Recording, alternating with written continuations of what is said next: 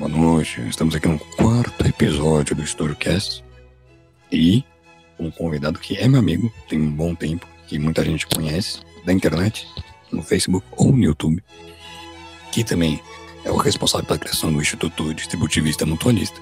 Tem a página já um tanto conhecida, muitos conhecem também desde o tempo da contra os acadêmicos, é o Douglas, o Douglas. E não é só isso, não é só para trazer um amigo que eu tô aqui, é porque ele hoje vai apresentar uma teoria que ele desenvolve sobre a análise do discurso, do juízo, fenomenologicamente aplicadas ideologias. Enfim, eu garanto que se você quer se introduzir em temas filosóficos, se você tem uma confusão no discernimento do aspecto político, do espectro político per se, vai ser muito útil.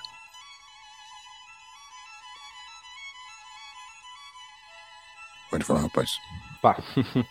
E aí, Vini, e aí, galera, tranquilo? O volume tá bom? Tô falando muito alto, como é que tá a situação aí? Tá pleno e tranquilo. Se tá houver alguma disparidade, eu ajusto na edição, aumento o volume. Isso aí eu tô ligeiro já. Tranquilo. É... Eu vou, eu vou começar o tema com uma. Um, com uma hipostasia, né? Que eu gosto bastante de fazer método de hipostasiação. E por que, que esse tema, né? Eu quis abordar esse tema. Muita gente me pergunta porque, é, apesar de eu saber economia, né, ciência política, etc., eu evito falar desses temas em filosofia, teologia, metafísica, né, pensamento moral e etc. É, é simples, né? Porque para mim economia e política é, é um contingente, é algo assim que é completamente redundante né, os assuntos políticos e econômicos, é, eles para mim são, são bem menos preocupantes do que os assuntos né, que dizem respeito a universais. Isso é algo pessoal, né? Mas assim, eu estou explicando isso para poder introduzir o, o, tema de hoje, entendeu? Essa questão econômica, né, e etc. Eu falando rapidinho, né, como católico, né? Por exemplo, para mim se uma sociedade ela é extremamente rica, né, extremamente próspera e etc, mas é completamente afastada né, é, é de Deus, não respeita a liturgia, né, e, e né, promove abortos, etc. Isso é uma perspectiva pessoal minha, tá? Não é do que o tema com o Vini vai tratar, né? Para mim essa essa sociedade ela tá toda condenada, né? Enquanto uma comunidade, por exemplo, que eu visitei lá no Ceará Pará, no interior, que era uma comunidade extremamente humilde, extremamente pobre, era uma comunidade também extremamente conservadora, né? Todas as famílias estavam ali na igreja, tem processões recorrentes, etc. Então, apesar da tristeza material, né, apesar da dificuldade que numa questão de vida pós-morte, né, de um plano suprassensível, eu acho que aquela comunidade está muito melhor, então, né, então assim, como católico, eu, eu acho, né, que é muito mais importante a gente tratar, né, da salvação das almas do que a gente tratar, né, da, da salvação das sociedades em questão materialista. E para continuar o tema, né, eu vou falar, por exemplo, imagina todos vocês aí, imagina que você vai com, seu, com seus amigos para uma pizzaria, certo? Todo mundo já foi com uma galera para pizzaria né, e etc.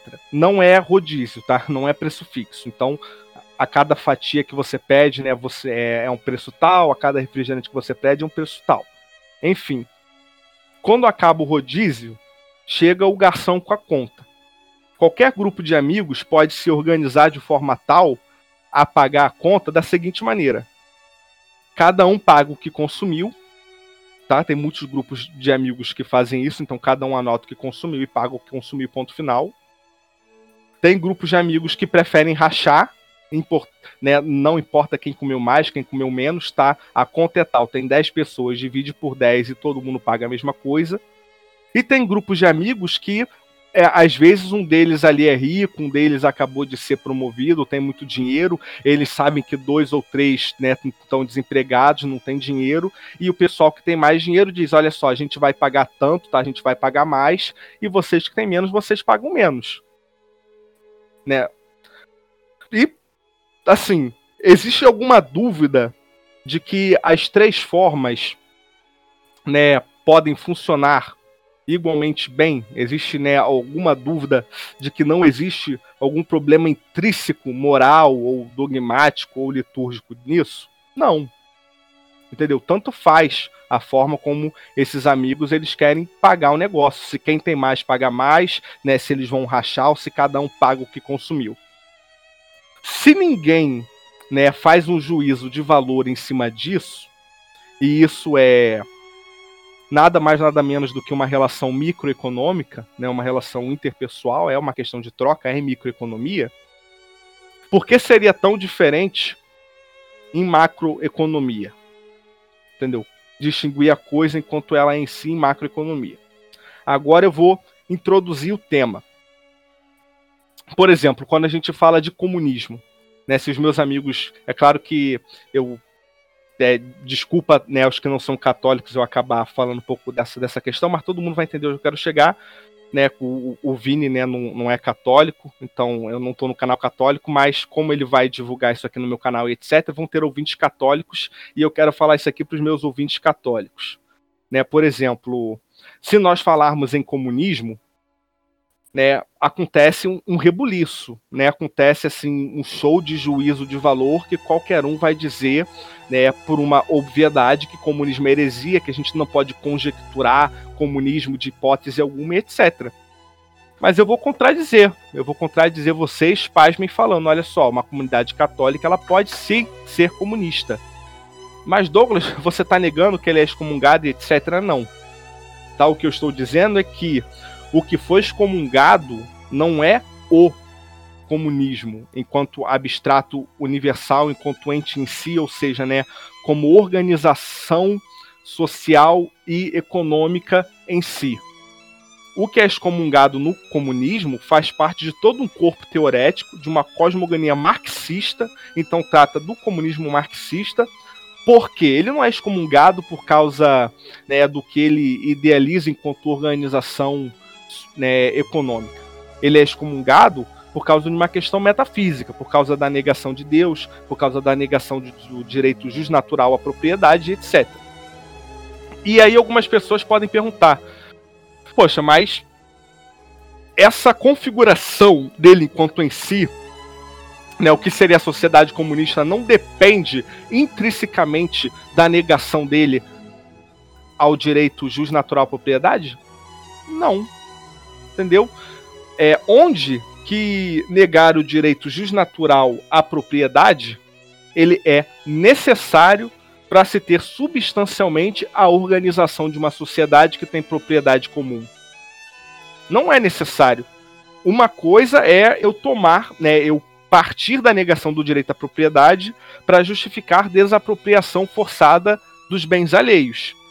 Nisso nós estamos caindo na heresia marxista que é condenada pela Igreja Católica. Mas em hipostasia, se a gente imaginar uma paróquia, um grupo de 200 católicos, tá?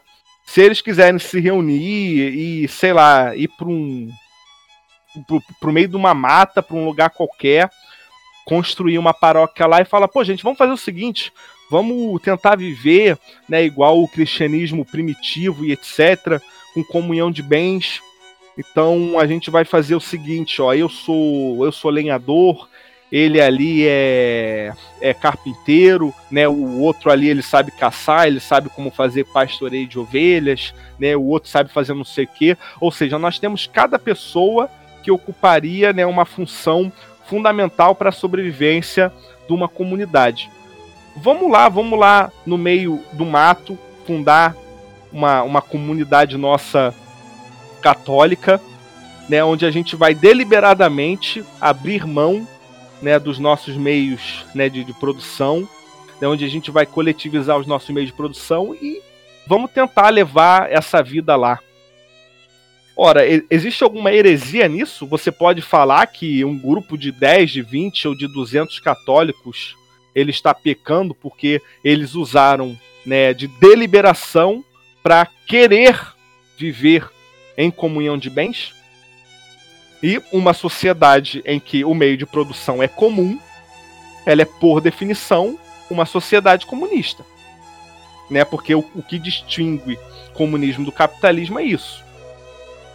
Então, se você tem uma comunidade né, em que há capital privado, ou seja, meio de produção privado, e você tem contratação assalariada, você tem capitalismo. Se você tem uma comunidade que tem um meio de produção comum, e a produção e a solução de conflitos e etc. horizontal, você tem comunismo. Então, há alguma heresia nesta comunidade católica? Não há. Então é, mas como é que pode ter uma comunidade católica comunista, né, enquanto supostamente o comunismo é excomungado? E aqui a gente chega ao ponto que a gente quer, é onde eu quero falar. É, eu já falei muito, Vini, tu tá quieto aí, você quer comentar alguma coisa?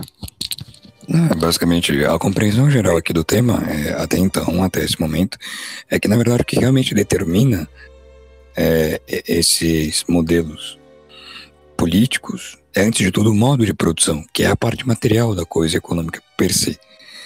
Agora, uma coisa interessante que o Douglas disse também mais ao início é que o que excomunga o comunismo de fato é o corpo teorético, é a cosmovisão que principalmente o marxismo tem da coisa, e não o fato de você organizar os meios de produção e ele ter ali os mo um modo de produção que atue de maneira horizontal. Esse não é o problema. O problema é a cosmovisão.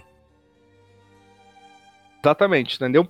Aí o que que eu estou fazendo para solucionar, né? E isso é um problema muito grande, porque em todo debate que a gente tem na mídia, seja de esquerda ou direita, as pessoas têm um vício, né? Uma, uma deficiência cognitiva em confundir o objeto em si, né? Ou seja, né, elas não conseguem fazer um juízo analítico, né? Definir o objeto em si, né? Ou fazer um juízo de fato ou uma descrição, certo?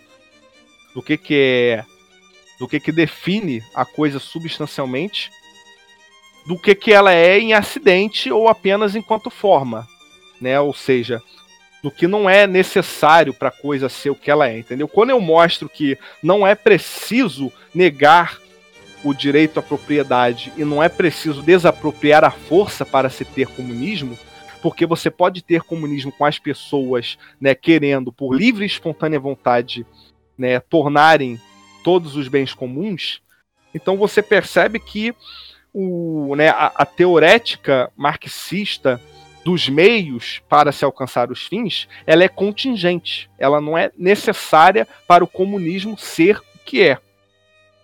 Então, ela não pode ser usada para ajuizar comunismo. É claro, você pode ajuizar a cosmogonia marxista comunista, mas não o comunismo em si.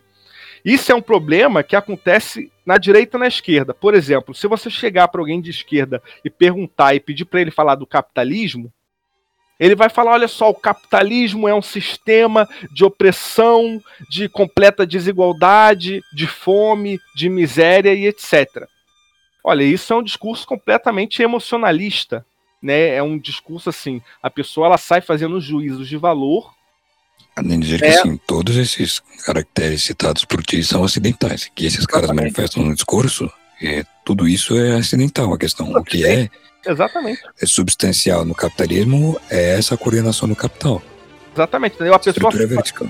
Exatamente, a pessoa, entendeu? Ela sai fazendo um monte de juízo de valor, né? Ela vai condenando o, o capitalismo sem antes sequer ter definido o capitalismo e sem antes sequer ter distinguido o que é a substância capitalismo, ou seja, em essência e forma, né?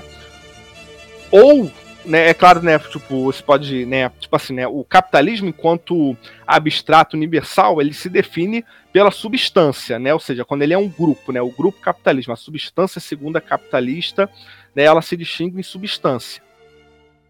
É, em essência, né, desculpa, substância é essência mais forma, certo? Então a substância segunda, o que é uma substância segunda? É um grupo, por exemplo, eu sou um indivíduo, eu sou um indivíduo Douglas, o Vini, né, é um indivíduo Vini, nós dois somos seres humanos.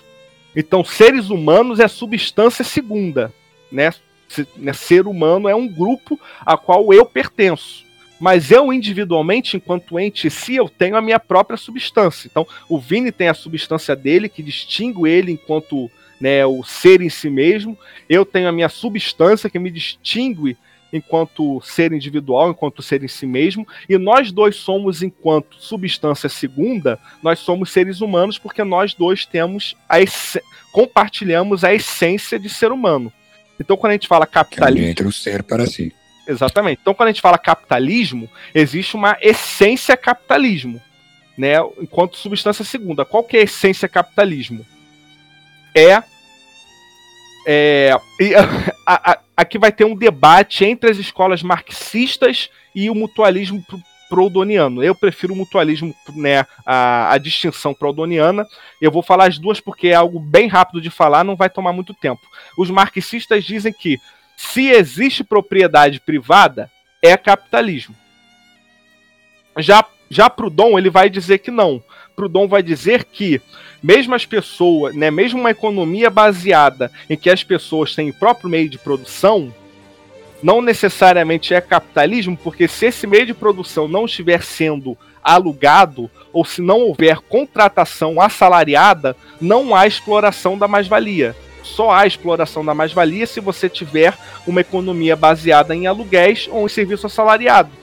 Se numa comunidade todas as pessoas têm o próprio meio de produção, né, ao ponto em que elas não precisam vender a força de trabalho para ninguém, todas elas são produtoras autônomas. Em uma economia onde todas são produtoras autônomas, não existe exploração da mais-valia, Proudhon vai chamar disso de mutualismo né, que é o que é o que fundamenta aí o, o, libertarianismo individualista, né? Ou seja, é uma economia de livre mercado que tem direito à propriedade, mas que não tem os problemas do capitalismo porque você não tem serviço assalariado e você não tem aluguéis, então você não tem a suposta exploração da mais-valia. Eu prefiro a definição de Proudhon. Então, para mim, o que define capitalismo em essência é você ter propriedade privada né, é, é, se manifestando temporalmente em aluguéis e em contratação de mão de obra assalariada. Isso é capitalismo. Agora, existem vários tipos de capitalismo. Os vários tipos de capitalismo é o que? É quando você pega a essência e coloca uma forma. Né? Então, por exemplo, a gente tem né, o, a, a, né, o austro-libertarianismo, né, os teóricos. Né, austro-libertarianismo não, o, a escola austríaca, né, você tem o, o liberalismo austríaco, né, que tende com os últimos teóricos a ser mais minarquista, né, que é a redução do Estado, a redução de imposto, né, buscando aí a laissez-faire, que é o livre mercado sem regulamentações, né, com men menor tipo de imposto possível. Então isso é o capitalismo austríaco, né, que a gente chama de liberalismo austríaco. Mas a gente também tem, né, por exemplo, né, as comunidades da sociodemocracia, né, o que é chamado de é, teoria social de mercado ou de estado de bem-estar social, né, que é aplicado seria isso, né, pelos grupos de centro-esquerda ou de liberalismo reformista, né? Que são o capitalismo onde o Estado atua, né, fazendo assistencialismo. É claro que né, os anarcocapitalistas eles vão, não, isso aí é socialismo, que não sei o que, não sei o que lá, mas olha só, como eu falei, se existe propriedade privada e se existe serviço assalariado, é capitalismo entendeu? Ou seja, as formas do Estado intervir no capitalismo, seja fazendo assistencialismo, seja fazendo distribuição, né, ou seja só fazendo regulamentação, ou seja só em corpo burocrático, isso vai, né, criar vários tipos de capitalismos diferentes. Ou seja, tudo tem essência de capitalismo, mas tudo tem uma forma diferente. Então você tem capitalismos enquanto ente particular. Entendeu? Então, basicamente isso aqui foi para introduzir, né, substância, essência e forma. Isso vai ser necessário para quê? para a gente conseguir entender que quando a gente quer criticar alguma coisa, seja se eu quiser criticar o comunismo, né, se eu quero criticar né, o, o, capitalismo, etc., primeiro eu tenho que conseguir definir a coisa em si, ou seja, eu tenho que conseguir saber o que é a essência da coisa, e depois eu tenho que perceber que manifestações distintas dessa coisa na praxe não fazem a coisa não ser o que ela é, somente são formas diferentes dessa coisa. E existem ainda outras coisas que são acidentais, que não dizem respeito nem à forma ou à substância. Né? Por exemplo, existir fome, né? existir má distribuição. Isso tudo é acidente. Não só né, a esquerda erra quando espantalha comunismo, como a direita erra. Quer dizer, não só a esquerda erra quando espantalha capitalismo, quando a direita erra quando espantalha comunismo. Por exemplo, a direita vai lá, né, e nós temos aí né, vários nomes, youtubers de direita e etc, que causam aquele pânico, aquele alarde, fazem aquele espantalho falando, ó, oh, a esquerda, né, o comunismo, é as crianças morrendo de fome em Cuba e Venezuela. O comunismo é lá na Coreia do Norte, a crise de fome, onde as pessoas estão comendo os próprios bebês. O comunismo é o Estado totalitário, não sei o quê tudo isso é completamente contingente. Entendeu? Nada disso diz respeito ao comunismo enquanto, enquanto si mesmo. São problemas de praxe. Entendeu? Então, assim, eu estou aqui mostrando para vocês qual é o problema que acontece nos debates hoje. E se vocês perceberem o título, né, que o Vitor, que o Vinícius colocou e a introdução, o vídeo não é para falar só dos problemas, né? O vídeo é para a gente tentar trazer supostas soluções. É claro que todo mundo, eu posso simplesmente indicar que vocês estudem muito órgão, vocês vão lá estudar órgão, né? E metafísica e lógica de Aristóteles, estuda lá o Tratado da Natureza de Hume, estuda a crítica da razão pura e prática de Kant e né, como a maioria de nós aqui estudou, e com 5, 6 anos de estudo vocês não vão estar cometendo esse erro. Agora, se você não quer ter todo esse trabalho, se você quer ter uma linguagem mais simples, se você quer, a partir de hoje, né, tentar ter alguma ferramenta mais simples de não cometer esses erros, eu estou trabalhando num método, né, que eu não vou, por enquanto, eu não vou dizer que é um método original meu, porque pode ser que algum filósofo de repente já tinha já tenha tratado alguma coisa a respeito mas é alguma coisa que em algumas conjecturas, né, algumas reflexões sozinho, e é um tema que eu falo há mais de seis anos, né, e eu vim tentando trabalhar numa metodologia para tornar mais fácil as pessoas entenderem né, como ajuizar direito às coisas. Então eu criei um método que é o seguinte: toda a ideologia, né, ou seja, tudo aquilo que idealiza um modelo final de sociedade, ou seja, uma sociedade funcionando com uma organização de produção, uma organização política e etc., né, é o fim último dessa ideologia. Só que toda ideologia ela pode ser distinguida em quatro pontos, e é aqui que é o meu método. Pega qualquer ideologia que for e pensa nesses quatro pontos. O primeiro ponto é a descrição da realidade. Tá? Toda a ideologia se distingue pela descrição da realidade, né? Ou seja, do que a coisa, né? Por que, que a realidade é, né? Ou seja, político, econômica, social e etc. Por que, que a realidade é o que é? Um exemplo, Karl Marx, né, esse ponto que é a, né, a descrição da realidade, em Karl Marx é o materialismo histórico dialético certo? Ele vai descrever que a realidade é o que é, por toda aquela genealogia né, do, do, do, do maniqueísmo né, e etc., entre o explorador e o explorado e etc. Esse aí é o método materialista histórico marxista, é a descrição da realidade. O outro ponto é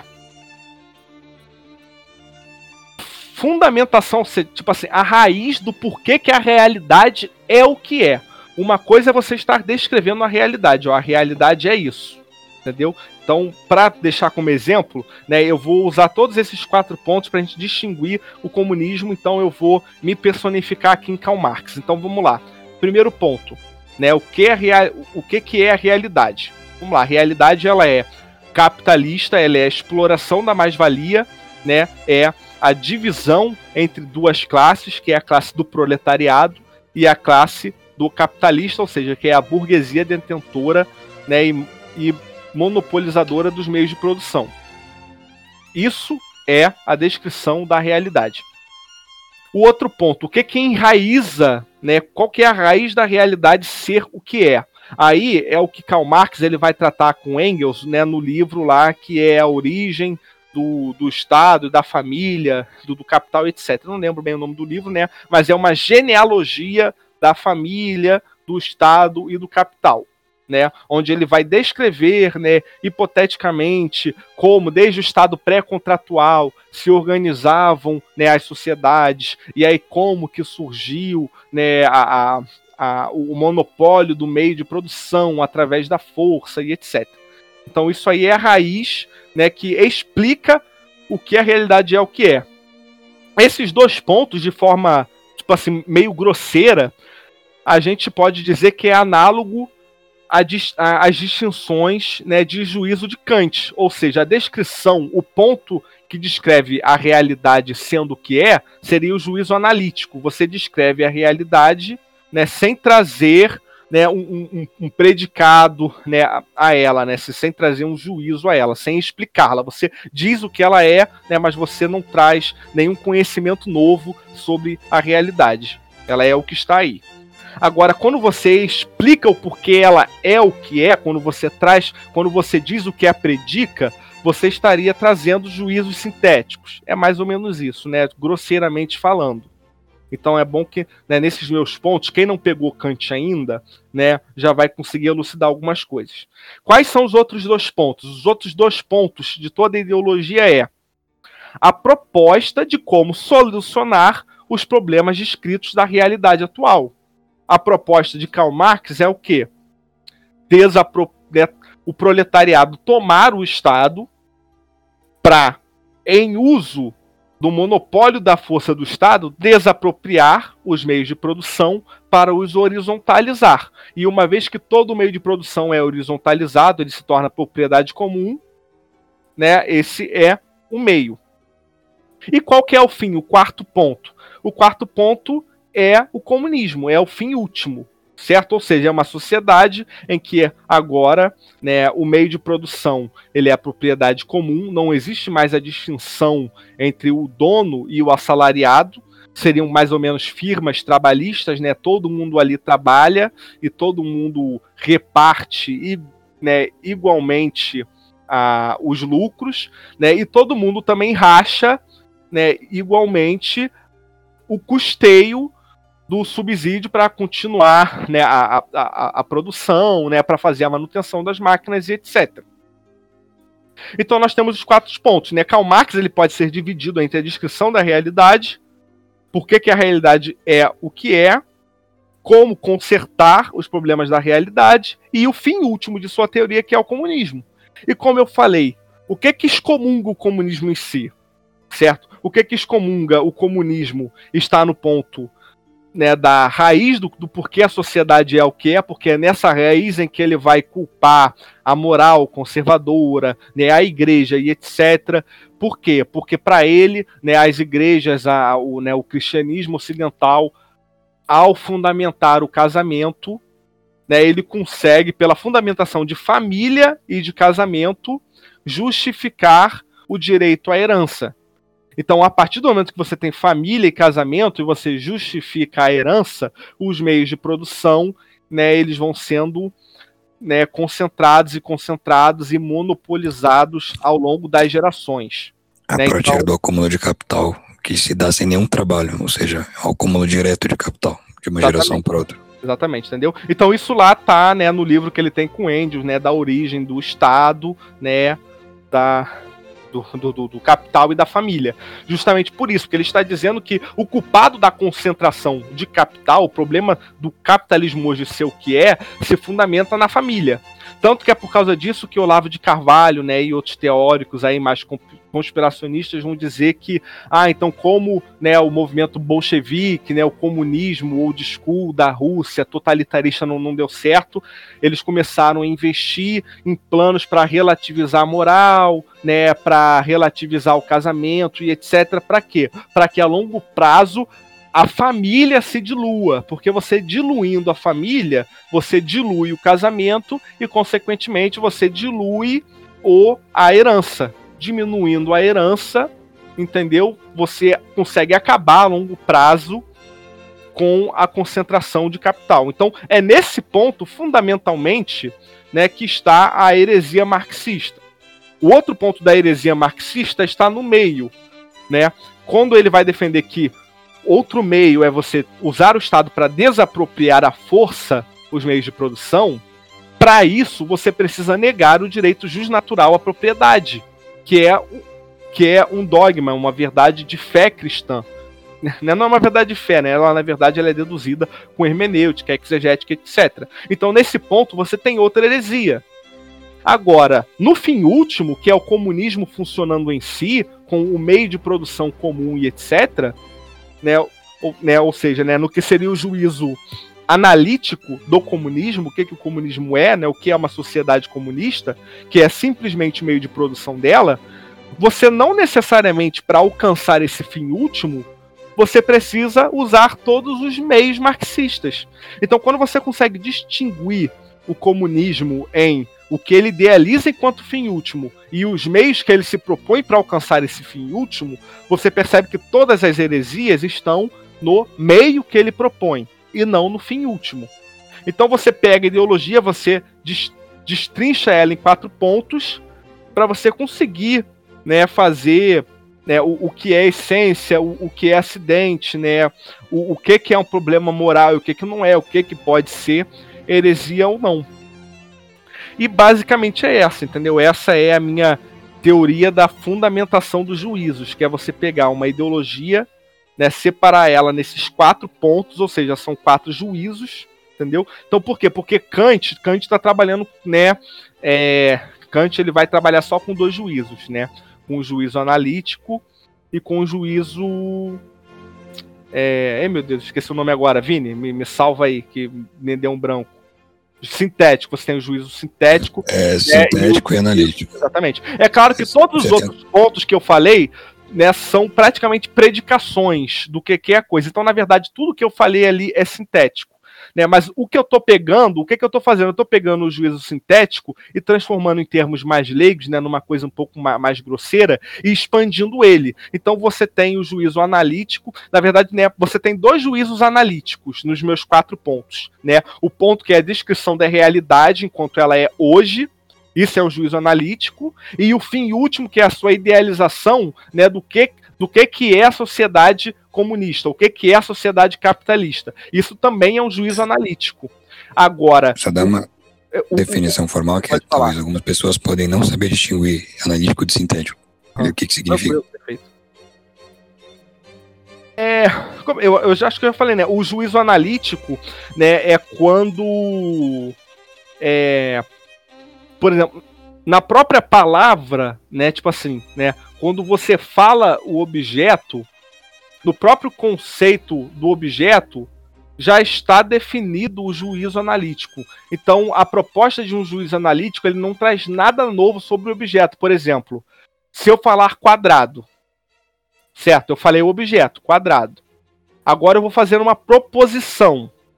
O quadrado tem quatro lados. Toda proposição é um juízo, né? Então, quando eu falo quadrado é quatro lados, agora eu trouxe um juízo. Só que o juízo que ele tem quatro lados é um juízo que não traz nada novo ao objeto, né? Porque a ideia de que ele tem quatro lados, ela já é intrínseca a quadrado, entendeu? Quando a gente fala quadrado, então, por exemplo, sabe quando você fala tipo assim, ah, eu vou subir para cima e alguém faz uma brincadeira e fala, ah, isso aí é uma redundância. É basicamente isso. Juízos analíticos eles são redundâncias, entendeu? Quadrado tem quatro lados, triângulo tem três lados entendeu? E por aí vai. Isso são juízos analíticos. Juízos sintéticos, né, são juízos, ou seja, que eles, eles são exteriores ao objeto, ou seja, né, eles não são informações já contidas no objeto e que trazem predicações, né, ou seja, que trazem né, conhecimentos novos a respeito do objeto. E dentro de juízo, né, dentro de juízo sintético tem né, outros tipos de, de juízo sintético. Juízo sintético a priori, juízo sintético né, posteriori, e o juízo sintético a priori ainda tem a distinção de puro e impuro, mas isso aí né, já é para outra questão. A questão aqui, né, Kant, então ele distingue tudo em juízo analítico e sintético. o que eu estou fazendo é pegar as ideologias, distinguir em quatro juízos, onde dois deles são analíticos, que é como a ideologia descreve a realidade hoje e como que essa ideologia quer que essa sociedade seja, enfim, último. E esses dois são juízos analíticos. E em dois juízos sintéticos, que é o que que predica a realidade, o que que faz ela ser o que ela é hoje, quem enraizou a sociedade ser assim, e o método, que é qual método que você propõe para mudar a realidade. Então, todo juízo de valor que a gente tem que fazer, né, ou seja, para a gente dizer se a ideologia é moral, é imoral, se a ideologia é ética ou não, se ela é herética ou não, a gente não deve fazer esse juízo de valor em cima do que é juízo analítico, ou, ou seja, em cima da descrição do que a realidade é, ou em cima da descrição do que você idealiza que a sociedade seja. A gente tem que fazer esse juízo de valor né, em cima do que seriam os juízos sintéticos, que é o meio para mudar a sociedade né, e a fundamentação do porquê que você acha que a sociedade é assim. Né? Então, assim, se a gente conseguir distinguir isso, a gente vai tornar todo o debate político, econômico etc. muito melhor. Eu cometi um erro aqui, desculpa, né? Eu falei que né, né, a gente né, quando a gente idealiza né, a sociedade, para não fazer. É claro que existem algumas idealizações de sociedade que a gente pode fazer juízo de valor, por exemplo. Né, mas aí já é uma questão bem mais né, né, moralista, né, parte de, de, de, dogma, né? Por exemplo, se eu idealizar, se alguém falar para mim que o fim último da sociedade para ele é uma sociedade né, hedonista em que todo mundo seja bissexual e sei lá e faz suruba com ornitorrinco, é claro que a partir da minha perspectiva religiosa eu posso ajuizar isso. Mas por quê? Eu só pude ajuizar isso porque isso é fundamentalmente uma questão moral, fundamentalmente uma questão de universais.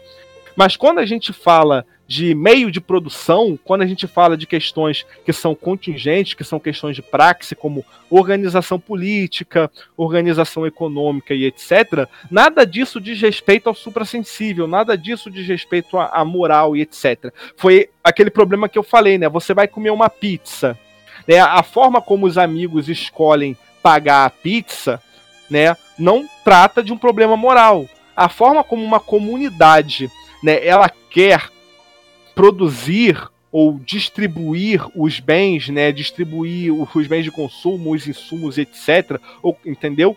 Isso aí também não diz respeito a uma questão moral. Entendeu? O que vai dizer respeito à, à, questão moral, né, são as implicações de como você quer alcançar essa sociedade. Porque é aí que vai entrar toda uma questão, né, se isso vai ser impositivo, se isso não vai ser impositivo, se isso vai ser usando, né, um estado totalitário, se não vai ser, se isso vai ser né, usando né, técnicas marcusianas, né, técnicas progressistas, você diluir a moral e não e etc. Então, basicamente é isso né, o primeiro ponto do nosso debate. Eu espero que todo mundo tenha entendido. Mas tem alguma coisa aí a, a falar? Ficou hum, bem inteligível. É, realmente aponta o erro que o pessoal tem de utilizar a terminologia fora de uma contextualização com uma conceitualização e uma contextualização técnica real. No sentido de que toda a ideologia ela parte de uma cosmovisão como ele colocou. E dessa cosmovisão nasce uma problemática, e da problemática se segue a solução. Agora, é, a depender da cosmovisão que uma ideologia tem, ela vai encontrar diferentes problemáticas. Você concorda que elas sejam reais ou não, mas as problemáticas vão vir logicamente. É, aí a solução que vier a ser oferecida, isso sim vai designar moralmente a questão toda. E aí sim você pode ter alguma valoração nisso. Porque uma, uma... É, os problemas são os paradigmas. E, assim, a questão perspectiva, você não valora ela. Você não pode é, falar que alguém é melhor ou pior de acordo com a perspectiva, porque a, aí sim você está sendo autoritário. Agora, você pode fazer essa valoração pelo, pela solução que é proposta. Por quê? Porque, assim, como eu disse, a cosmovisão ela é muitas vezes circunstanciada pela perspectiva, principalmente dos valores. Por isso que quando você tem uma, uma uniformidade religiosa, é, a cosmovisão fica mais uniforme. Você tem uma perspectiva de valores comum. Mas se você não tiver, tu e o outro sujeito vão enxergar a mesma situação, a mesma realidade de modo diferente. Então os problemas vão se, se exteriorizar de maneira diferente. Agora, a solução que você pode pro, propor pode ter uma razão moral muito maior do que a do seu adversário. Ainda que os dois enxergam o mesmo problema ou problemas diferentes. A questão é que a perspectiva não é determinante para uma ideologia. Agora, a solução dos problemas a partir da perspectiva, sim. Isso sim é determinante. O que as pessoas costumam fazer é, em termos claros, julgar uma ideologia a partir da perspectiva que ela adota. E esse é o problema, por exemplo, o fulano tá falando de, de liberalismo, ele fala, ah, é, liberalismo é horrível porque, e tá errado porque ele considera que, por exemplo, é, que o Estado deve interferir na atividade econômica para manter uma coesão, por assim dizer, no mercado. Então, dentro da perspectiva liberal, a, a problemática que ele encontra, ela é válida. E a solução que ele aponta também, se você adota aqueles critérios, faz sentido, é coeso. E aí você não pode dizer que é moral, porque dentro da sua cosmovisão contrária, aquilo ali foge, foge da verdade, ou foge do, dos sentidos que você adota. Você só pode dizer que aquilo é moral se a solução que eles apontassem é moral, por exemplo. É, o querendo vender os bebês lá. Aquilo ali, até mesmo por uma questão mais dogmática, ali você pode apontar uma imoralidade. Agora, dizer que a, a cosmovisão apontada pelo liberal, a problemática que ele encontra na disposição da realidade, que aquilo per se constitui moralidade, aí isso é um vício de moralidade seu, na verdade, não do adversário. Pois é. Que você está julgando o outro por uma razão puramente perspectiva e não por uma razão de fato. Uma razão moral de fato. E esse é o ponto. É, é também. É, é pra ser honesto, né, pessoal, porque né, eu falei, né, eu, eu, eu já bati aqui na direita que espantalho o comunismo, né, o, né, ou nos cristãos que não conseguem desassociar né, o que seria uma comunidade né, comunista e tal, né, e o que seria né, o, o, a cosmogonia marxista e etc. Né? E você vê essa confusão, né? por exemplo, o cristão que é comunista, que é da teologia da libertação, ele vai dizer o seguinte: ah, eu sou cristão e comunista porque, ora, a igreja primitiva, né, os primeiros cristãos, a Bíblia não descreve que na, na igreja né, primitiva ali eles tinham comunhão de bens, etc. Isso não é comunismo. E os cristãos de direita, ele tá, isso aí é burrice, que tal, e etc, que não sei o que, né? Porque ele já parte de todo esse, esse preconceito com o comunismo excomungado, etc. Mas olha só, olha que incrível, os dois estão errados. Quer dizer, na verdade, o cristão, que ele se diz comunista, né, porque ele idealiza a sociedade como fim último, com partilha de bens, e ele diz que a igreja primitiva era assim, ele não está errado. A igreja primitiva ela era assim é inegável, entendeu? A igreja primitiva, né, se ela tinha comunhão de bens, né, e se a produção ela era horizontal e etc, isso por definição é comunismo. O problema da teologia da libertação, o problema do cristão de esquerda é que ele vai fazer um falso silogismo. Ele vai pensar o seguinte: ora, se a igreja era comunista e eu quero essa igreja de volta, portanto eu sou comunista, portanto eu tenho que apoiar os partidos de esquerda que se dizem comunistas.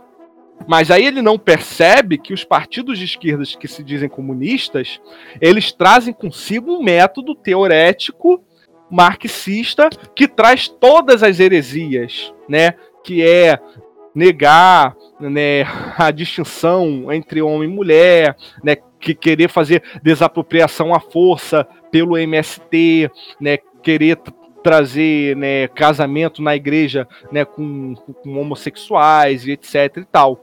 Né, então, ao mesmo tempo que ele acerta um pouco, ele erra, porque ele vai fazer esse falso logismo e ele não consegue se desassociar do que ele está idealizando enquanto fim último, né? E de todos os problemas como meios que essa esquerda que se diz comunista traz. E ao mesmo tempo, o cristão que se diz direita, que está chamando ele de burro e etc., ele está errando porque a igreja primitiva, né, é, né, em questão de, de, definição, né? Lembrando que eu estou definindo enquanto comunismo somente meio de produção. Eu estou, na minha linguagem, estou dizendo que se não há propriedade privada, se não há contratação de mão de obra assalariada, né, se a partilha de bens e se a produção ela é horizontal, ela é comum, é comunismo. entendeu? Sem a valoração marxista. Então, a igreja primitiva, ela era comunista. Você não pode negar isso, né? Então, assim, tem todo esse problema.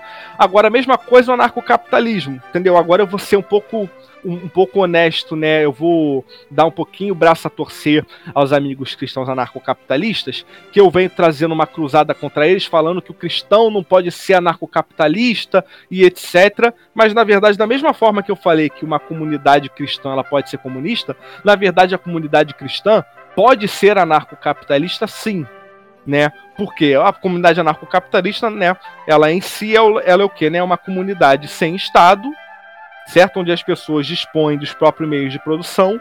Quem não dispõe do próprio meio de produção pode se assalariar, né? E você tem esse livre mercado baseado em contratação de serviço assalariado, aluguéis, etc. Exatamente da mesma forma que ocorre hoje, só que sem Estado. E assim, a comunidade ela pode funcionar assim perfeitamente, né? Não há uma heresia intrínseca nisso.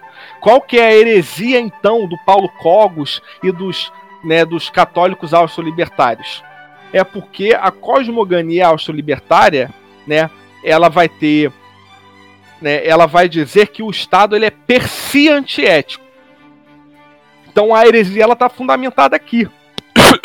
Você não pode dizer que o Estado ele é per si antiético, porque se você diz que o Estado é per si antiético, você está dizendo que o Estado do Vaticano ele é antiético. Você está dizendo que todo Estado católico, né, sempre foi antiético. Você está dizendo que na Bíblia, né, onde né, a gente tem lá o livro dos reis, você está dizendo que todos os reis que na Bíblia estavam sendo resguardados pelo Espírito, né, por Deus, você está dizendo que todos aqueles reis que configuraram o Estado foram antiéticos.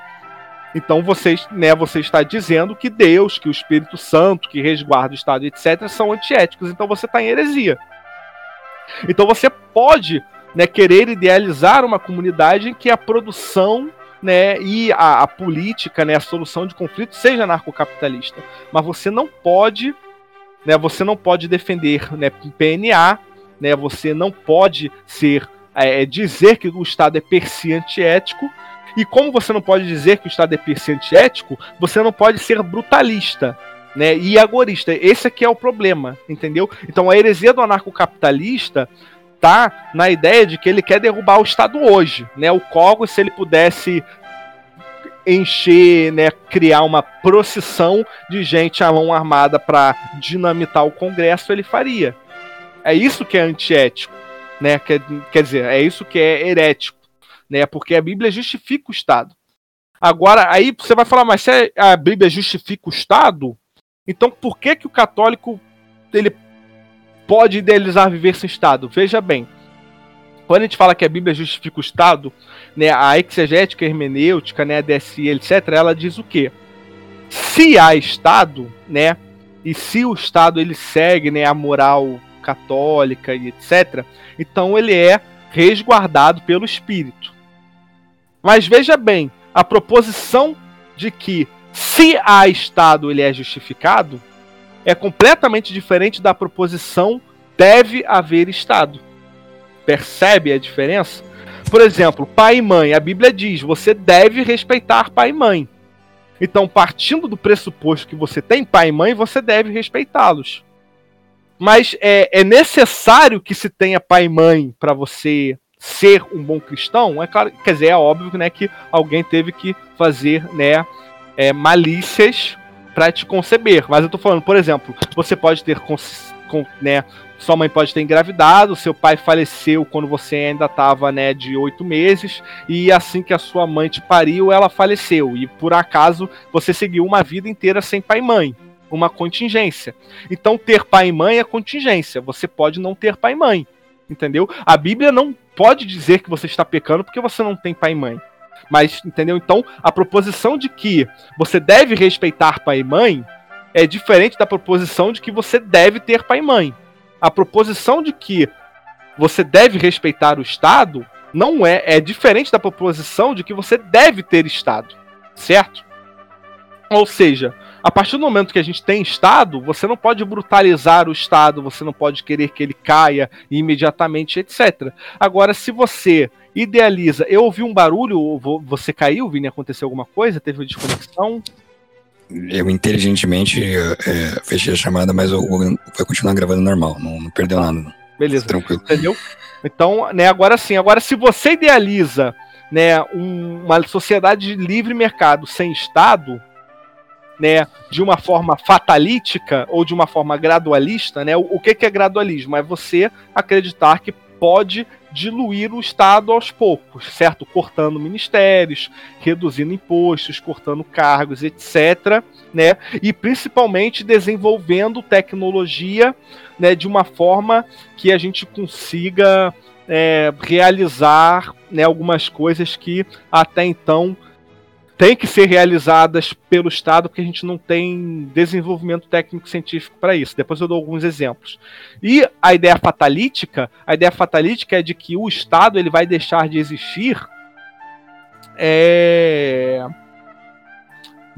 de qualquer forma, entendeu? Porque a, né, a ciência, a tecnologia, ela vai se desenvolver a tal ponto que ela vai tornar o Estado redundante e ele vai deixar de existir. Então, assim, você pode ser anarcocapitalista de forma gradualista e de forma fatalítica.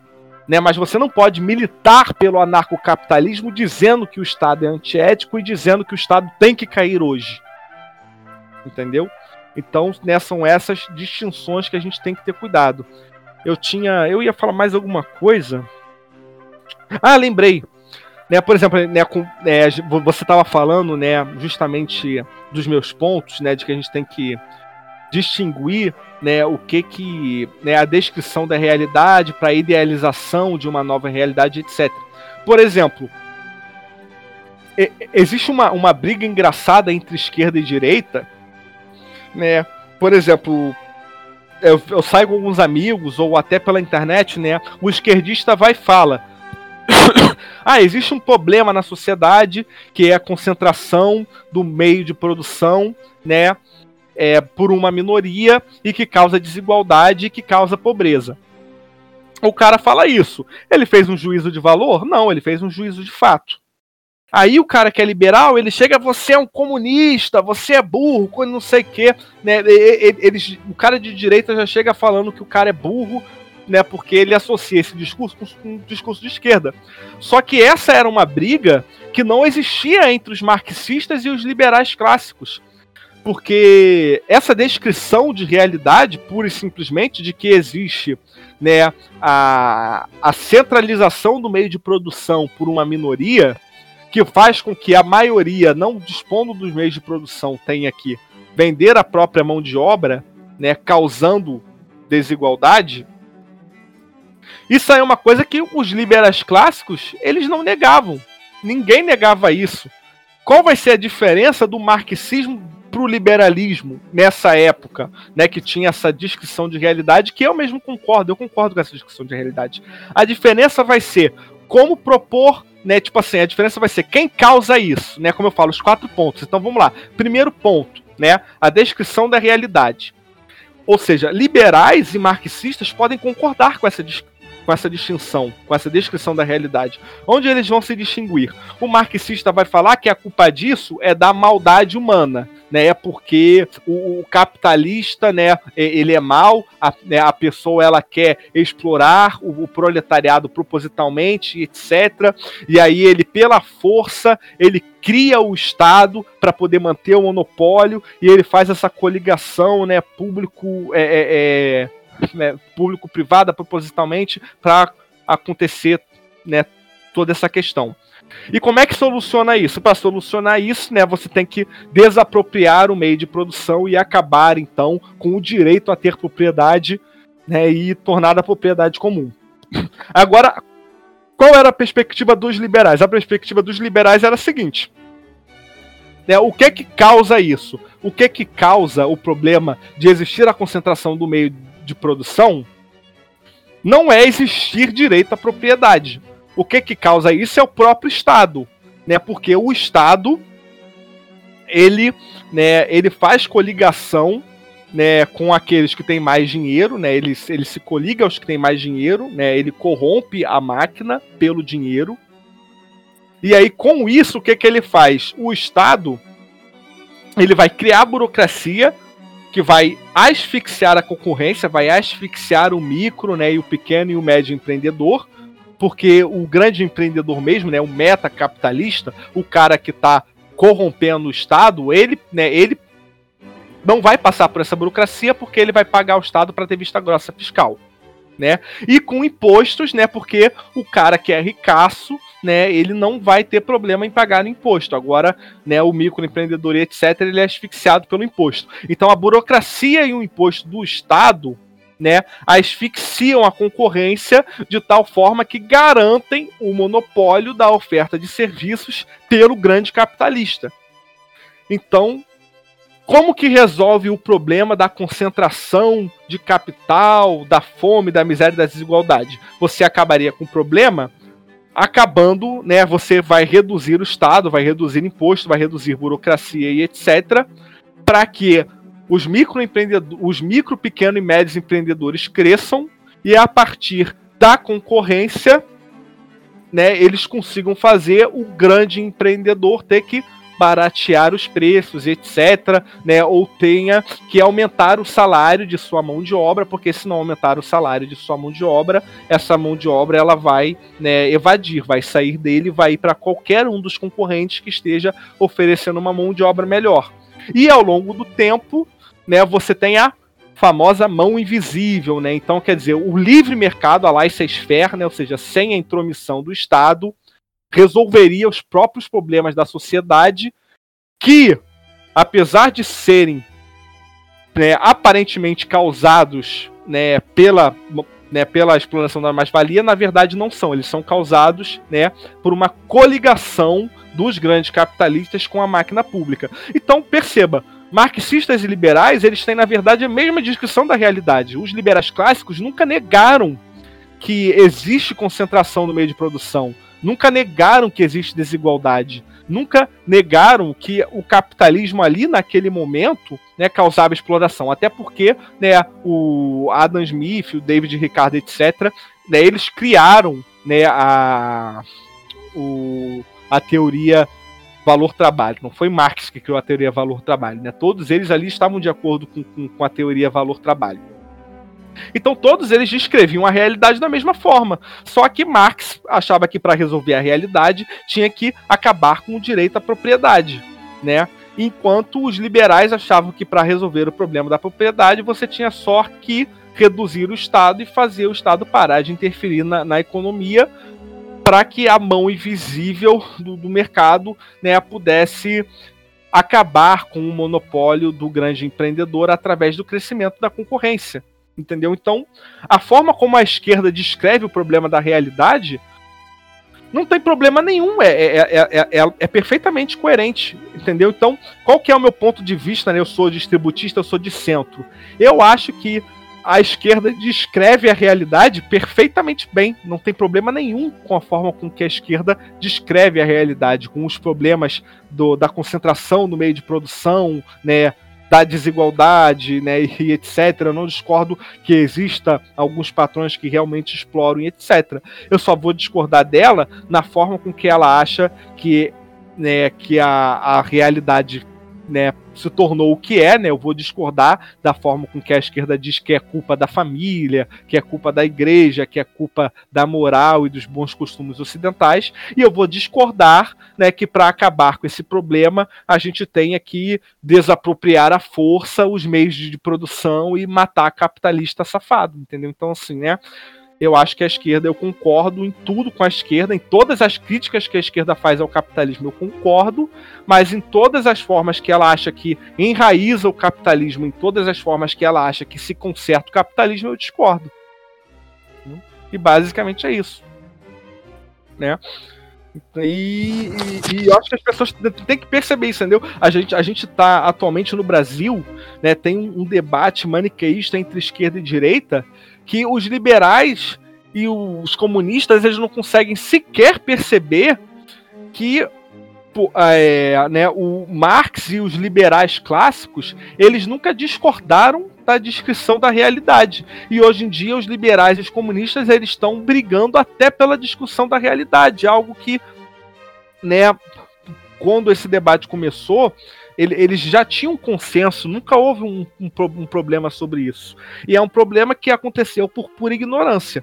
Né? A verdade é que todo youtuber né, que, que, que, que diz, todo mundo que é famoso em mídia, que diz que estudou Marx, que estudou Keynes, que não sei o que, na verdade não estudou. Eu tenho, a, eu, tenho, eu tenho a convicção de que todo youtuber famosinho que mete bronca falando que conheceu muito bem Karl Marx e que conheceu muito bem a escola austríaca, na verdade não estudou nem Karl Marx, nem estudou a escola austríaca, nem estudou liberal clássico, etc. E eu ainda digo que eu acho impressionante. Oi? Você confirma isso facilmente no meio acadêmico. Você anda muito, você confirma isso facilmente já no meio acadêmico. Sim. Entendeu? É muito, muito. Aliás, assim, muitas das pessoas que eu trago aqui no podcast, eles têm um conhecimento é, categórico de determinadas áreas muito superior aos docentes. Isso é bem notório. Eu cansei de ver docente tipo, um, com um universo de conhecimento muito reduzido na área que ele atua. É bizarro. Então, assim, é, a maioria dos caras hoje, muita razão da internet, que dizem dominar determinado assunto, não domina, tem uma noção geral da coisa e fazem umas inferências bem superficiais para fingir que tem alguma profundidade. Cara, tem eu... canal. É, desculpa, continua. Diga, diga, diga. Tem, tu já viu, por exemplo, há três canais. Tem aquele canal Tese 11, o canal Púrpura e um outro canal que eu esqueci, que são três maiores canais hoje. Tipo assim, né, são os canais considerados como os de maior nível de informação pela esquerda, né? São canais marxistas, né? Tese 11 Canal Púrpura, que ensinam marxismo e etc. Cara, a, a, esquerda universitária idolatra esses canais. Nossa, elas são professoras, como são geniais, etc. Mas os vídeos dela tratam de uma superficialidade né, que, que, são coisas que eu, você ou a galera que veio desses debates desde a, contra os acadêmicos até hoje, né, até o, o contra o pensamento liberal e etc, né, o a, a neo-iluminismo etc, é uma galera que em maior parte não é acadêmica e a gente trata com muito mais profundidade que que essa grande mídia que é idolatrada por todos os universitários. Exatamente, porque o universitário é, ele é burro, né? Tipo, você não consegue ver é. que o docente é superficial é porque ele não leu o que o docente diz ler. Então é mais burro que o docente. Exatamente. E assim, tem um exemplo que o Rodrigo dá, o Rodrigo Lemos, eu sempre perco de porque fala o seguinte, cara, tu quer saber se alguém realmente leu assim, Marcos? Faz igual eu fiz. Cheguei num professor que tava falando de mais-valia, dois professores discutindo mais-valia e tal. Aí eu falei, ah, tal, conversei sobre a mais-valia, perguntei, ah, mas o mais produto? Aí eles, tipo, não sabiam o que era. E o Rodrigo falou, então, tipo, só que o mais produto fica no mesmo capítulo da mais-valia. Então, tipo, os caras não leram nada. Não, e o, tipo assim, a, a, até essa galera a, apologeta da escola austríaca, né? Cara, eu, eu morro de quando eles falam, ah, a escola austríaca refuta a teoria do valor trabalho. Aí ela vai falar, ah, porque se você cavar um buraco, você pode fazer um buraco gigante, mas se esse buraco não tiver utilidade, né, esse buraco ele não vai valer nada. Então prova, né, que o trabalho não configura valor. Só que tipo isso é confundir é, valor com preço final de produto. A escola austríaca está confundindo o que Karl Marx chama de valor com preço final de, de, produto. Confusão essa que Marx nunca fez. Marx ele deixa bem claro, né, que ele não deixa de levar em consideração que o preço, né, que, que, é, que, que o preço de algo vai depender, né, da, da demanda, da utilidade que aquilo tem para os outros, etc. Qual que é o erro da escola austríaca, né? Uma coisa é, por exemplo, eu vou pegar uma pá e vou cavar um buraco. Beleza. Agora, se, se eu vou conseguir vender esse buraco ou não, se esse buraco né, não vai ter preço final, porque não existe demanda para ele alguma coisa. Agora, se eu contratar você e falar, Vini, eu vou te contratar para você cavar esse buraco para mim. Entendeu? Eu não posso contratar você para colocar você 24 horas exaustivamente cavando buraco para depois, quando você quiser o teu pagamento, eu falar, pô, cara, quer saber? Eu não consegui vender o buraco, então eu não posso te pagar. Não existe isso. Entendeu? Então, ou, ou seja, né, o salário né, que eu tenho que dar a você pelo trabalho que você fez, ele independe de se eu conseguir vender aquele buraco ou não. É aqui que está a diferença em Karl Marx, né, do valor trabalho, ou seja, né, o valor que é configurado né, no trabalho que o assalariado despende e do preço final do produto. Uma coisa não tem nada a ver com a outra. Né? Valor, trabalho e preço final do produto não são a, a, a mesma coisa. E outra, outra coisa que eu queria comentar, por exemplo, eu percebo que antigamente existia uma honestidade e uma vontade de diálogo muito maior, por exemplo, entre os neoclássicos, eu não lembro qual agora, eu não lembro se é o Marshall, se é o, se é o Auras, né, se é o Safra, eu acho que é o Safra, eu não lembro quem é. Né, um deles, o, o cara ele fazia tradução de livros de Karl Marx, ele também fazia tradução de livros, né, do liberalismo, entendeu? Da mesma forma que Karl Marx estudou Adam Smith, né, estudou David Ricardo e, e, e, tinha alguns elogios ao dois. Tanto que ele tira o seu, né, o valor trabalho deles dois. Assim, eu, eu suspeito dizer que se Karl Marx, Adam Smith e David Ricardo estivessem vivos hoje, né, eles provavelmente sentariam juntos para tomar um chá e ficar discutindo, entendeu, intelectualmente questões políticas e etc. Coisa que você não vê hoje, né? Você vê um maniqueísmo em que a esquerda, né, ela não quer ter é, né, ela não, não quer diálogo com a direita, ela tem um ranço do conservador, ela odeia o conservador, o conservador e o liberal para ela tem que morrer, ponto e acabou. Né? Ela não sentaria jamais para um diálogo de duas horas para tomar um café né, com um liberal e bater um papo. Um, um homossexual progressista, né, apaixonado pela teoria que queer, ele não aceitaria jamais sentar para tomar um café e discutir intelectualmente, né, com um apologeta, né, tomista e etc. Coisa que antigamente as pessoas, né, faziam isso, né, por mais que Hegel e Schopenhauer, né, não, não se gostassem, né? Eles trocavam cartas, né? Tinha um certo debate, eles se reuniam né, em algumas assembleias para debater, etc. Todo teólogo, né? Todo filósofo antigamente tinha esse costume dialético né, de, de, de, de sentar e, e, debater, etc. Coisa que você não tem mais hoje. E eu digo, eu cheguei onde eu cheguei, né? Não que eu seja grande coisa, né? Grandes merda que eu sou, mas assim, o pouco né, que, que eu sei que por mais que seja pouco, é mais do que a grande maioria dos universitários e dos youtubers. É por quê? Porque eu sempre fui um cara de diálogo. Eu sou um cara que desde o ensino médio, né, eu, eu, eu queria saber o que o meu amigo comunista pensava, eu queria saber o que o meu amigo conservador e liberal pensava. Então, num fim de semana, eu, eu, eu saía para fazer uma trilha com a galera de esquerda, ficava uma tarde inteira ouvindo o que eles tinham a dizer sobre Karl Marx, sobre capitalismo, sobre igreja e etc. E no outro dia eu ia no cinema ou eu ia tomar um chopp com a galera que era mais liberal. E até hoje, entendeu? Ao mesmo tempo que eu tô num grupo de esquerda, né, eu tô num grupo de direita. Eu fico o dia inteiro, né, todos os canais. Eu, então eu assisto os vídeos, por mais que eu ache ruins, eu assisto os vídeos do canal Pulpra, do Tese 11, né, e etc. Eu tô nos grupos de WhatsApp, de Facebook, de debate interno de esquerda, onde o pessoal discute Habermas, né, onde o pessoal discute né, Lenin versus Stalin, né, Stalin versus Trotsky, etc e tal.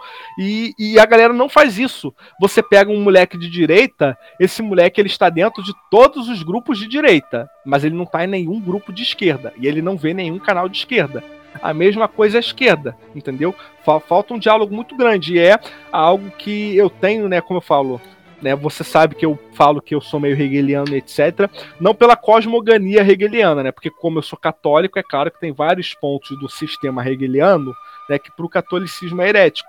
Mas assim, por uma questão de, de, de, diálogo, né, de acreditar que a gente pode construir novos pensamentos a partir de, de síntese, né, com um diálogo de, de pensamentos juiz opostos entre si, de tese e antítese, isso é algo né, no, no sistema hegeliano que eu sempre gostei, eu sempre pratiquei. Né? Então eu cheguei no distributismo hoje, né? ou melhor, né? no mutualismo, distributismo né? que eu estou sintetizando, por, por um diálogo de mais de 15 anos que eu faço com a esquerda e, e com a direita. Né? E um diálogo que, que não existe hoje, eu não vejo esse diálogo em lugar nenhum. Entendeu? Eu fico, gente, não, não, é possível que eu seja o único cara que goste de ouvir o que os dois lados da moeda têm a dizer, entendeu? E todas as outras pessoas, né, elas estão se excluindo em um, em um clubismo ideológico e eles não querem diálogo com o outro de forma alguma. É absurdo. E é isso. Tem algo a comentar? Tem quantos minutos já de. Já deu a uma e meia. Mas. Sim, sim, até algo a comentar assim. Concordo totalmente. É, falta diálogo. Mas assim, o diálogo não acontece porque não existe uma base. Assim, para você discutir alguma coisa, tem que ter um ponto de convergência. Você regride o raciocínio N vezes, até que em algum momento os interlocutores chegam num ponto de convergência. E alguma coisa você tem que concordar. Nem que vocês vão concordar só em dizer que o homem é animal racional. Foda-se, eu só concordo nisso. Daí você se diverge em tudo, mas você concorda em alguma coisa. Agora, se você diverge em absolutamente tudo, desde a criação do mundo até a finalidade dele, então não existe debate. Entendeu? E isso piora quando existe uma divergência que é puramente conceitual, mas existe uma, uma proximidade, uma polifonia na linguagem, linguística.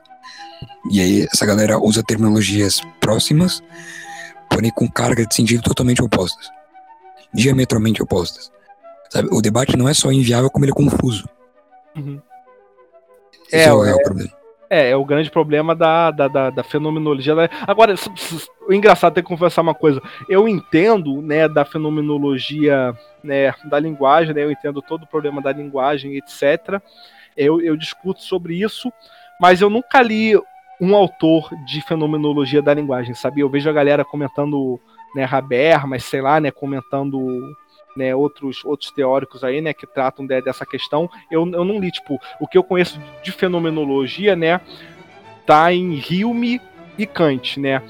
Os, os pós-kantianos, né, eu vejo a galera da neo-iluminismo, né, citar Sellars, né, citar alguns outros teóricos, né, essa, né, o desenvolvimento da fenomenologia pós-Kant, né, ou até de Habermas, né, para frente, etc. Eu, eu não acompanhei, eu não li ainda, mas eu concordo com o básico que eu sei, né, realmente muito da dificuldade do diálogo hoje acontece pela questão da linguagem, né, como eu te falei, por exemplo por que, que é, né, assim, por exemplo, né, por que, que o distributismo né, diz que o capitalismo também, né, que o libera, que o capitalismo também é heresia, porque que a igreja não pode ser pró-capitalismo, e aí você tem cristãos, né, é, liberais que acham isso um absurdo, e aí já saem chamando a gente de teologia da libertação e etc, porque não tem como ser pró-capitalista, etc. É porque esses hegemonicamente os cristãos que se dizem capitalistas, né? Eles foram é, eles foram tomados por um discurso da escola austríaca que arbitrou a redefinição do termo capitalismo. Então, para eles, capitalismo é livre mercado. Entendeu? Então, você falar que, né, para eles, falar em capitalismo é falar de livre mercado. Então, quando você fala que, pô, eu sou cristão e anticapitalista, eles entendem que você está falando que você é cristão e anti-livre mercado. Então, para eles é um absurdo, mas não é, tipo, né, na verdade, né, os distributistas, assim como os mutualistas, assim como os marxistas, assim como os liberais clássicos, e assim como a escola neoclássica, ou seja, todas as escolas econômicas, menos a escola austríaca, têm uma definição para capitalismo diferente. Né? A gente define capitalismo, ou seja, né, a definição de, de capitalismo é uma economia que ela basicamente ela gira em torno de aluguéis de contratação de mão de obra assalariada. E isso é uma questão análoga, analógica, não é digital, ou seja, né, não é uma questão de ser capitalista ou não, mas é uma que questão de ser mais ou menos capitalista. Quanto mais uma sociedade né, é, é, é, é gira em torno de aluguéis e de mão de obra assalariada, mais capitalista ela é. Quanto menos ela tem aluguéis e mão de obra assalariada, menos capitalista ela é. Inclusive, eu não lembro se isso está em Karl Marx ou se estava em algum pós-marxista, mas a própria esquerda, né, tinha alguém da esquerda, né, que, que ele dizia que é, o, a superação do capitalismo, né, seria dado pelo próprio, né, pelo próprio né, capitalismo, né? Que o, capitalismo seria o fim dele mesmo. Por quê? Por que, que eles diziam isso? É porque os, aceleracionistas que defendem essa é, postura. É, né? Por que, que eles diziam isso? Porque, né? se a gente tem capitalismo, quando a gente tem é, pessoas que têm posse né, de propriedade privada, né, ou seja, pessoas que têm posse de capital, né, de meio de, de produção, elas são né, capitalistas. Só que a exploração da mais-valia ela acontece como? Quando poucas pessoas têm né, posse de capital, então a maior parte das pessoas que não têm precisam vender a força de trabalho criando a grande exploração do capitalismo. Ou seja, é um capitalismo que, em graus, é muito forte, porque a maior parte da população é assalariada. Agora, se falar que quanto mais pessoas é, se tornarem-se detentoras de meio de capital, né, mais a gente tem capitalismo, pela definição liberal, se quanto mais pessoas detêm posse do meio de produção, então, menos pessoas precisam vender a própria mão de obra. Num sentido transcendental, tal qual que se quanto mais pessoas detendo o próprio meio de produção, menos pessoas precisam se assalariar, enquanto mais e se quanto mais pessoas têm meio de produção, mais tem capitalismo, mas ao mesmo tempo, quanto menos pessoas precisam se assalariar, menos tem capitalismo, enquanto, então, enquanto mais pessoas têm acesso a meio de produção, menos se tem capitalismo. Logo, quanto mais se tem capitalismo, menos se tem capitalismo, né? De uma forma que né, o capitalismo levaria né, ao fim do, é, do, do, próprio capitalismo. Esse é o pensamento pro, né, proudoniano, né? Então ele define o fim do, do, capitalismo né, de uma forma dialética. Agora, já os aceleracionistas que você falou, não, né? Os, os aceleracionistas, ele já tem uma perspectiva de radicalização né, das dialéticas é, é de classe. Então, né, você deixaria o capitalismo se radicalizar ao ponto que a exploração chegaria a tal né, que ele entraria né, em, em colapso né, e e, e, o assalariado né, iria se revoltar né, e causar desapropriação é, assim, pela guerra é, e etc. A automação do trabalho ela ah. diminui o valor, entre aspas, marginal do trabalho, ah, sim, de sim, trabalho. Não, não, sim, sim.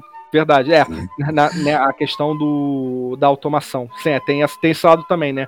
Tem, os, né, tem os comunistas que eles acreditam que é verdade, né? Se o comunismo, quer dizer, se o capitalismo, né, ele é baseado na exploração da mais-valia, né, ou seja, quando você contrata alguém, mas se ao mesmo tempo o capitalista ele é o cara que ele quer lucrar mais sem ter gasto, então se ele puder automatizar o meio de, né, se ele puder automatizar a produção para não ter gasto pagando, né, o, o proletariado, então ele vai automatizar. E aí, quanto mais o capitalismo se automatiza, mais pessoas você tem em desemprego. Então o capitalismo se radicaliza.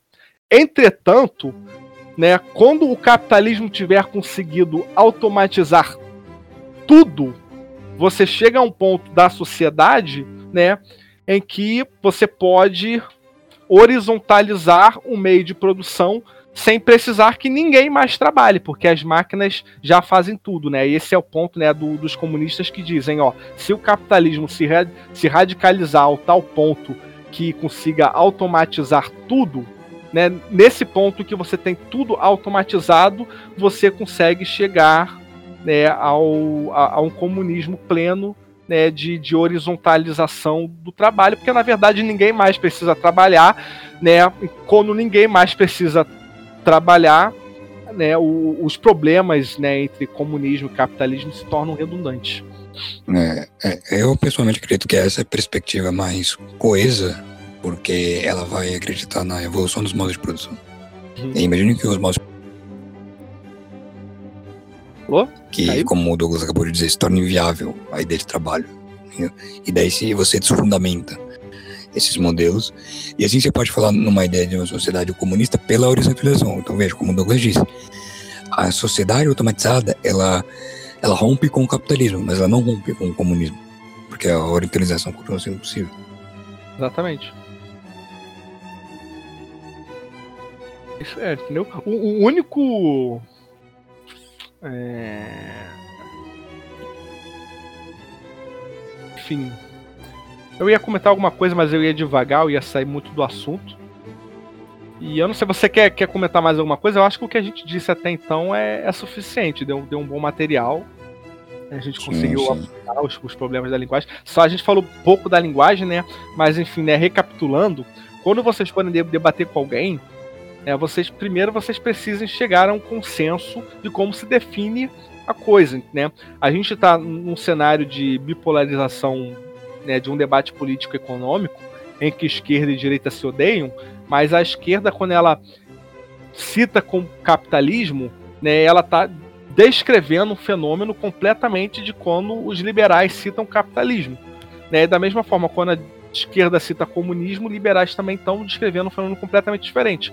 Por exemplo, e né, isso é grande culpa dos liberais, né? Quando a esquerda fala em comunismo e etc., a direita no Brasil ela está associando comunismo ao estatismo. Tipo, não, ah, você é comunista, ah, então você é a favor das atrocidades que o governo russo fez, que a China fez, que a Coreia do Norte fez, que a Cuba fez, etc. Né? E eles saem associando o comunismo ao totalitarismo de Estado. Só que né, isso é de uma ignorância grosseira, porque na verdade em toda a literatura comunista, né, a idealização né, do, do comunismo enquanto fim último da sociedade é o fim do Estado. Comunismo não é Estado. Né? O, o, o comunismo, o, o, Estado só foi defendido por Karl Marx né, como um meio para facilitar a transição, né? Porque como o Estado, né, ele monopoliza né, as forças, então o Estado ele poderia desapropriar tudo com muito mais facilidade, horizontalizar e depois ele cai. Fora isso, né, você não tem em Malatesta, você não tem Trotsky, né, você não tem Malatesta, você não tem Bakunin, né, você não tem em, né, em, em Proudhon e etc. Você não tem Kropotkin, você não tem nenhum autor, né, um, uma idealização, um sonho de um, de um comunismo estatista. Né, tudo que a gente viu né, em manifestação de praxe de um suposto comunismo né, foi a tentativa de colocar a ideia do Karl Marx em prática, mas é claro, como o ser humano ele é corruptível, quando o ser humano ele toma posse do Estado, né, ele, ele se corrompe com tão tamanho poder em mãos e ele vai levando o Estado para frente ad eterno e ele não vai trazer o comunismo nunca. Então, assim, quando a esquerda diz que a direita não pode falar que o comunismo não deu certo, porque na verdade a gente nunca teve comunismo, a esquerda está certa. A gente nunca teve comunismo de fato, nunca teve na história da humanidade uma comunidade de completa horizontalização do trabalho. E tudo que a gente teve né, foi na verdade um, um, socialismo de Estado que foi uma tentativa de transição para o comunismo. A gente pode dizer que toda tentativa de implementar comunismo deu errado, mas a gente não pode dizer que o comunismo deu errado, porque a gente não teve comunismo ainda, né? São coisas completamente distintas. Então, quando a esquerda faz esse juízo, ela está certa, ela não está errando em nada. E aí chega a direita falando: "Ah, que não sei o quê, vocês são cínicos, vocês estão negando a Rússia e etc". Mas não é isso, a verdade é que os comunistas defendem, o que eles defendem realmente não é o que a gente tem em praxe, né? como Rússia, Coreia do Norte, etc. E aqui a gente volta ao ponto de você conseguir distinguir a substância do acidente. Os problemas que a gente tem em praxe, né, as, as manifestações de um ente no tempo no tempo espaço, ou seja, no fenômeno, né, elas são acidentes, né? Elas já estão se manifestando de forma acidental e elas não estão necessariamente, né, dizendo respeito ao que elas são enquanto enquanto ser em si. Então, muito juízo que a direita faz da esquerda é acidental, muito juízo do que a esquerda faz e a direita é acidental. Os dois lados têm errado muito, muito, muito, muito. Né? Eu criei o meu canal com a tentativa de de repente né, conseguir solucionar esse problema. É claro que não vai ser tão cedo. Eu espero daqui a 5, 6 anos ser tão grande quanto é Nando Moura, ser tão grande quanto é Conde, ser tão grande quanto é, quanto é Bernardo Custer, né, para eu conseguir solucionar esse problema. Agora, o meu maior medo é que, se eu for tão grande, eu vou conseguir solucionar esse problema dentro da direita porque os conservadores, né, sejam católicos, protestantes, etc., né, os, conserva os conservadores seguindo o meu, o meu canal porque são conservadores, eu vou conseguir corrigir esse problema neles. Mas a esquerda não vai estar tá nem aí se eu sou um cara mais moderado, se eu sou de centro, se eu sou hegeliano, né? E que eu sou, né, tipo assim, bem-aventurado. A esquerda vai pensar o seguinte: ó, é um canal de um católico conservador, então a gente não vai nem assistir. Então, por mais que o meu canal fique grande, eu conseguiria no máximo solucionar o problema na direita, mas o problema na esquerda vai persistir porque a esquerda não vai ver o meu canal, entendeu? E é isso. Então a gente é um precisaria grande, ter alguém na esquerda. A gente, é, a gente precisaria ter alguém na esquerda, né, trabalhando com o mesmo propósito e trazendo os mesmos temas como nós dois estamos tratando, né? Eu falo para a direita de forma grosseira, né? Na verdade. Eventualmente, eu... eventualmente é questão de fazer uma ponte com o canal de esquerda e estabelecer um diálogo.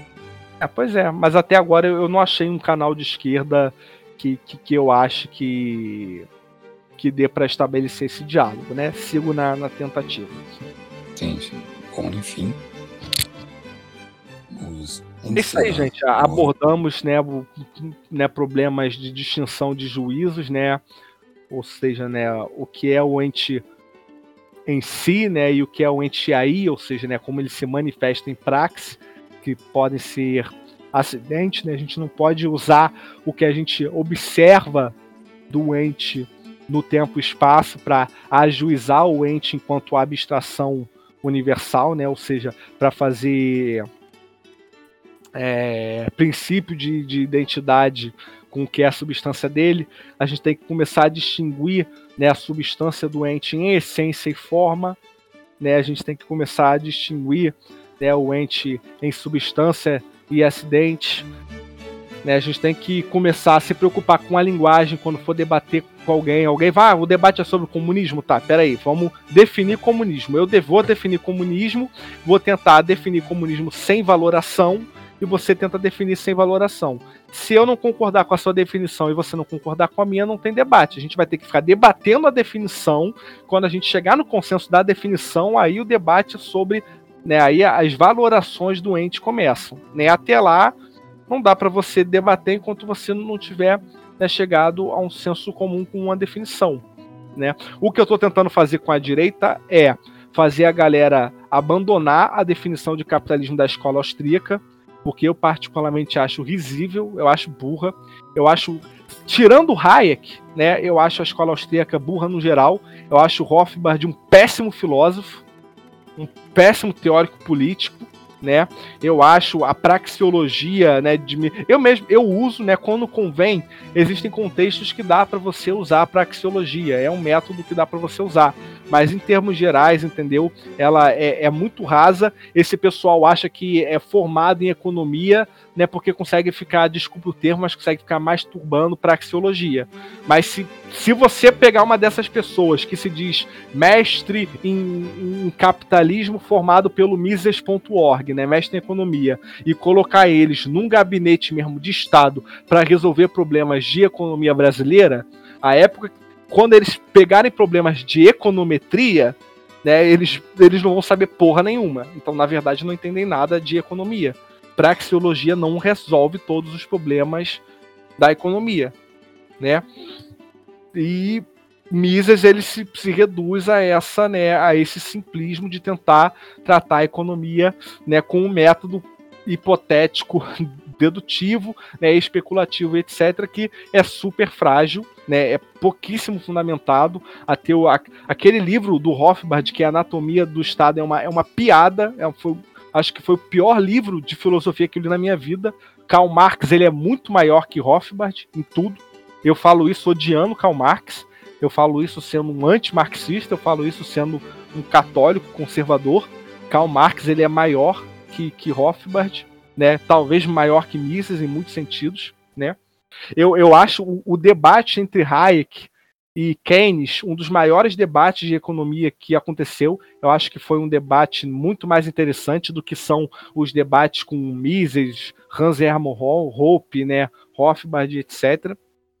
Né? Eu tenho essa, essa, raiva da escola austríaca porque foi ela que causou esse problema da linguagem que a gente está falando aqui. Se hoje a direita e a esquerda não conseguem solucionar um conflito por causa de linguagem, é culpa da escola austríaca, porque foi ela que arbitrou essa redefinição de que capitalismo é, é, é, é livre mercado.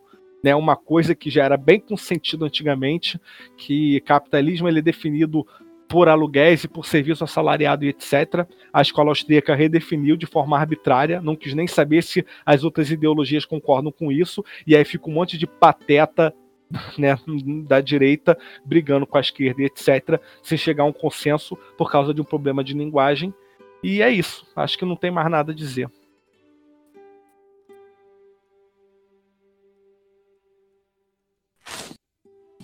Enfim.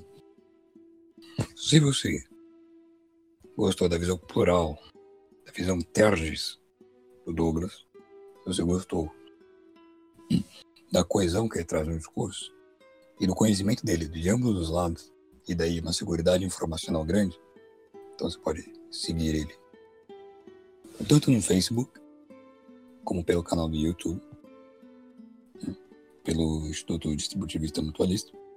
E se eu não me engano, no YouTube ele está como distributivista cristão, se eu não me engano. Vocês podem ir lá e seguir o canal. Eu aconselho. Eles têm excelentes vídeos com refutações claras a todo tipo de argumento banal que na internet a gente vê de maneira recorrente. E esse aqui foi um podcast mais com uma coisa que dá asco na gente, que incomoda que uma hora ia ter que ser dito que vocês acham que discutem coisas com termos teóricos, mas vocês nem sabem como usar os termos teóricos. E esse é o, ponto que mais é. Então é isso. Tenha uma boa noite. E inclusive tem mais uma coisa que eu sempre esqueço de dizer, mas dessa vez eu não vou. O StoryCast, ele tem um apoia-se. Sim. Sim, eu virei mercenário agora. Mas não. O apoia-se do StoryCast serve para colocar o podcast em plataformas de streaming que vocês enchem meu saco para colocar o StudioCast no Spotify. Mas o Spotify é caro pra caramba. É uns 40 e tantos bonuros. Então, bom, para pagar essa mensalidade, eu tô contando com um apoio. E enfim, é isso. Se você quiser entrar lá e apoiar, eu vou deixar link no YouTube, na descrição aí do, do podcast. E você pode entrar lá e fazer um donate. Eu coloquei como recompensa de donate um real. Se você colocou um real lá, você tem uma recompensa. Né? Porque não é o valor que faz, é o ato que faz o homem. Mas enfim, é isso. Tenham todos uma boa noite. E se eu pegar alguém usando termos trocados de novo, vocês estão lascados comigo. E mais uma coisa, eventualmente talvez eu chame o Douglas para novas gravações sobre assuntos diferentes. E eu tô pensando também em fazer uma série sobre introduções gerais da filosofia. E eu vou chamar alguns amigos meus, o Douglas é um deles, para fazer a introdução de alguns temas rápidos. Algo de que dê um. Talvez, máximo uma conversa de 20 minutos. Talvez. Mas veremos nos capítulos seguintes. Obrigado. Gente, obrigado.